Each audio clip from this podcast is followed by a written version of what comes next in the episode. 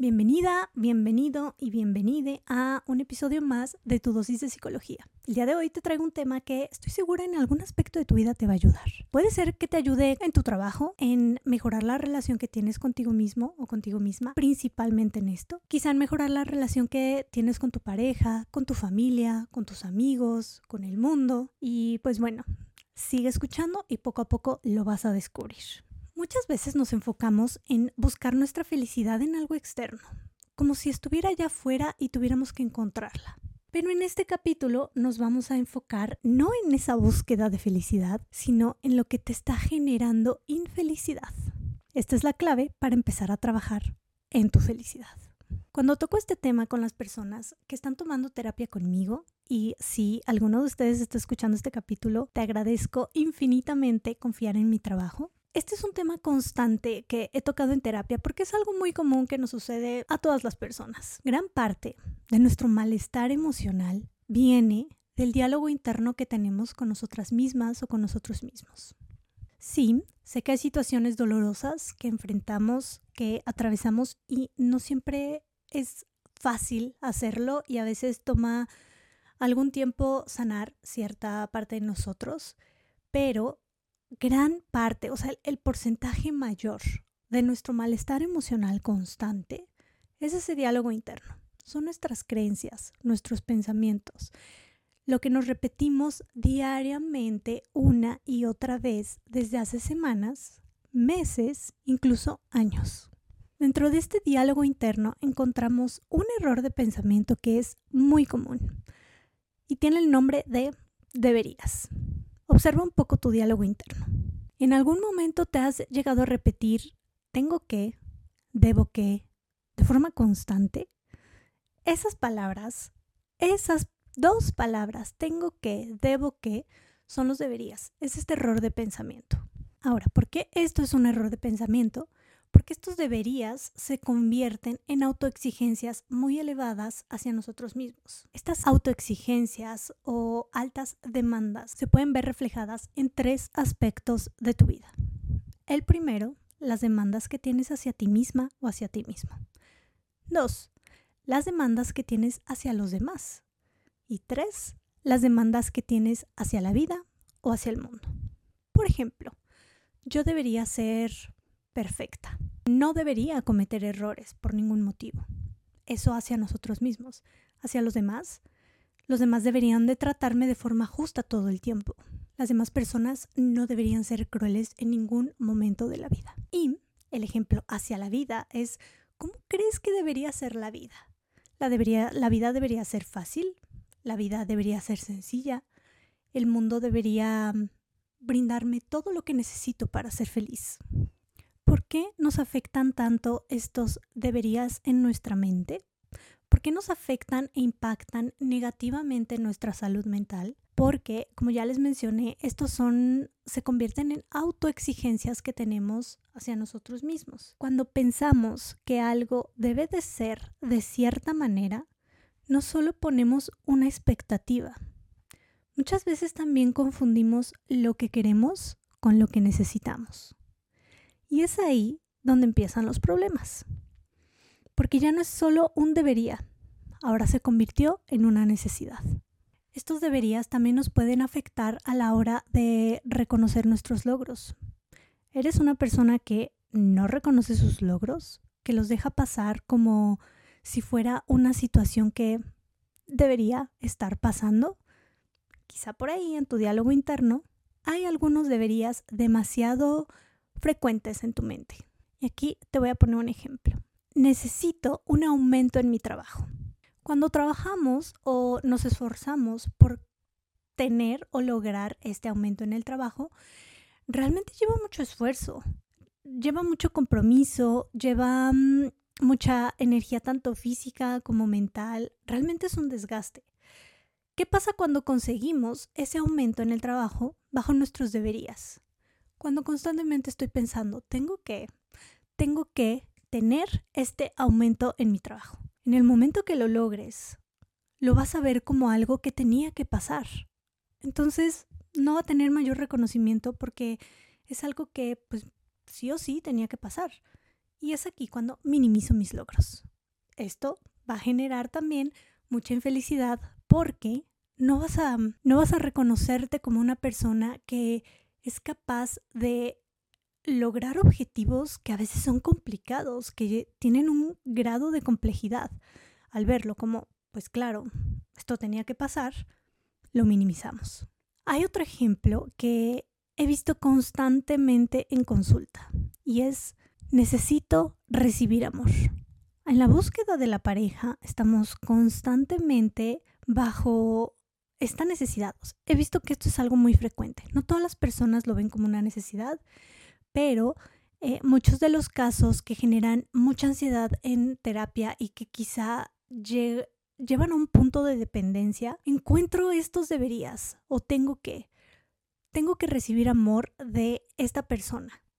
Y muchas veces es una persona específica. Por ejemplo, llamémosle Carlos o Mariana. Necesito recibir el apoyo, el cariño y la aprobación de Carlos o de Mariana. Si Mariana no me hace caso, va a ser algo horrible. No voy a poder enfrentar esa situación. No lo voy a poder manejar. Es un pensamiento que muchas veces viene oculto entre nuestras emociones o entre otros pensamientos.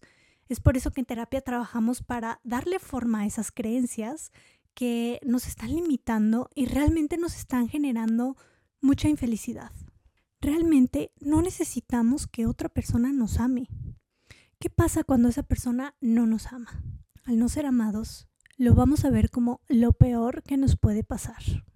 Esto genera mucha ansiedad, mucho estrés, mucha frustración y lo que está pasando es que tu mente está viendo una necesidad en donde solo es un deseo, es una preferencia. Cuando en nuestro diálogo interno constantemente están estos tengo que, con el tiempo, poco a poco, vamos a confundir esos tengo que o debo que con unas con nuestras necesidades. Y no solo lo llegamos a confundir, mientras más tiempo pasa, realmente se transforma en esas necesidades. O sea, realmente termino necesitando el amor, realmente termino necesitando la aprobación o necesitando un puesto más alto en mi trabajo. ¿Y qué pasa cuando una necesidad no está satisfecha o no está cubierta? Se detona mucha ansiedad. Entonces, en este capítulo te invito a reconocer tu diálogo interno, obsérvalo. Solo obsérvalo, intenta hacerlo sin ningún juicio, sin juzgar si está bien o mal lo que estás pensando. Son solo pensamientos.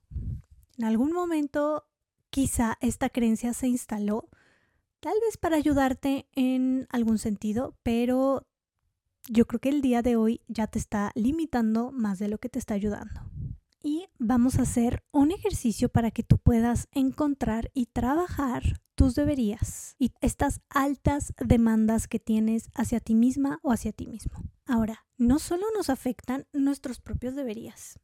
A veces, bajo comentarios de los demás, encontramos también ciertos deberías o tienes que.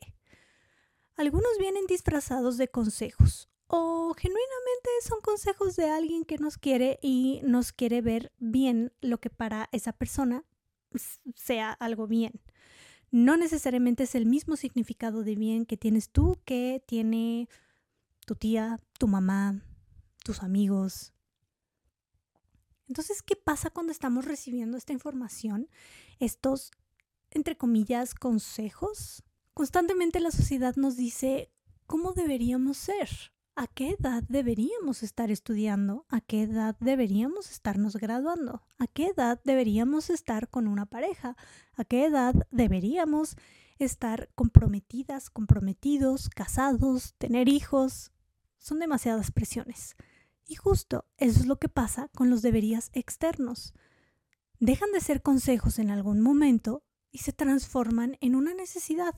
Los adoptamos como nuestros propios deberías.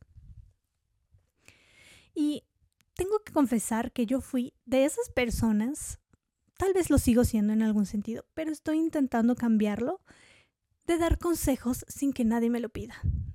Muchas veces lo hemos hecho y yo creo que en algún momento has recibido ese consejo que no querías recibir, que no pediste y aún así te cayó. Ahora, aquí es clave em, para empezar a separar nuestros deberías, o sea, nuestras necesidades, de lo que realmente queremos. Porque cuando adoptamos estos deberías de alguien más, ejemplo, tus papás, deberías estudiar medicina. Oh, ok, sí, debería estudiar medicina. Cuando esa carrera realmente no te gusta, vas a estar viviendo la vida de alguien más. Vas a estar muy frustrada o muy frustrado. Y el día de hoy vamos a hacer un ejercicio para que tú puedas trabajar estos deberías en tu casa, en tu vida diaria, los puedas identificar y justo este es el primer paso. Vamos a identificar tus necesidades, necesidades reales, no necesidades falsas. ¿Qué necesitas? ¿Cuáles son tus necesidades básicas? Estas son respirar, porque sí, necesitas respirar. Necesitas comer, necesitas líquidos, porque necesitas tomar agua, necesitas estar hidratada o hidratado, necesitas ir al baño, necesitas dormir, realmente necesitas tus horas de sueño y necesitas relaciones sociales.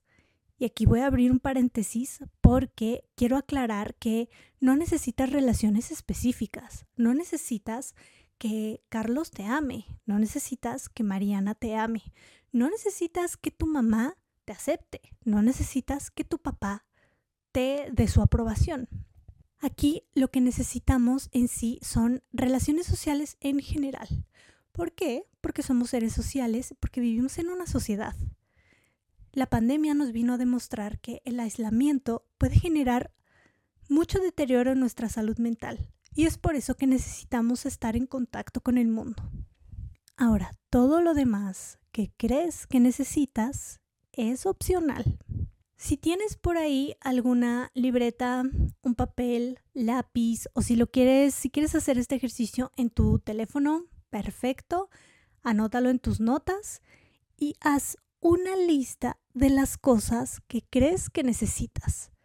Esas cosas que en su mayoría están en tu cabeza y tu diálogo interno te dice, necesito unos nuevos zapatos, necesito una pareja, necesito mm, divorciarme para ser feliz, necesito ganar la aprobación de mi familia.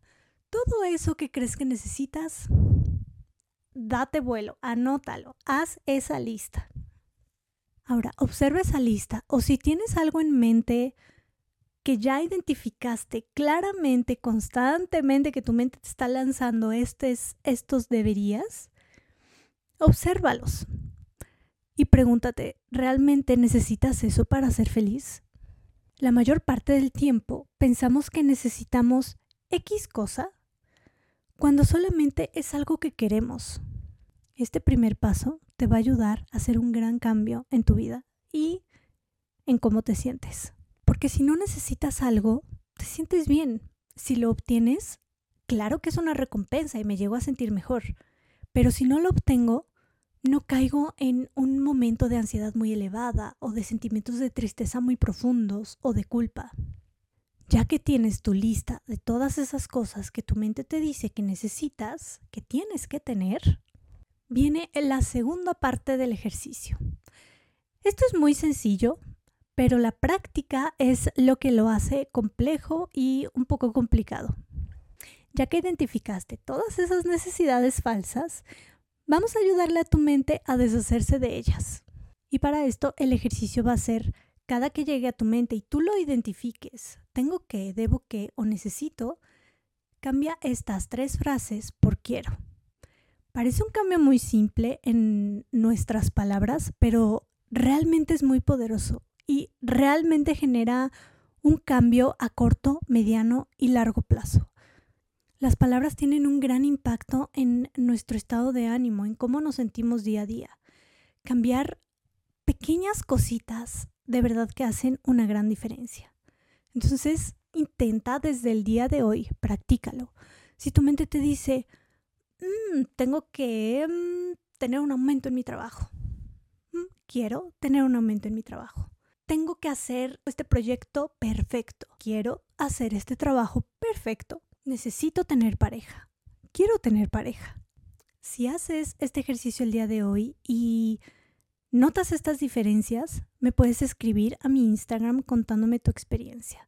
Me encanta leer sus mensajes, me encanta cuando me comparten un poco de su vida y cómo han trabajado en ustedes mismos. Entonces, si lo quieres hacer, ve a mi Instagram, arroba Psicóloga, y mándame tu experiencia con este tema.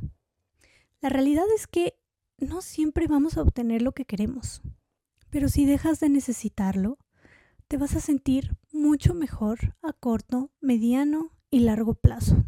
Y respondiendo a esta pregunta inicial, ¿qué necesitas para ser feliz? Lo que necesitas es deshacerte de tus necesidades falsas. Muchas gracias por escuchar este pequeño capítulo, esta pequeña dosis de psicología. Espero te ayude e impacte de forma positiva en tu vida y nos vemos en el siguiente capítulo.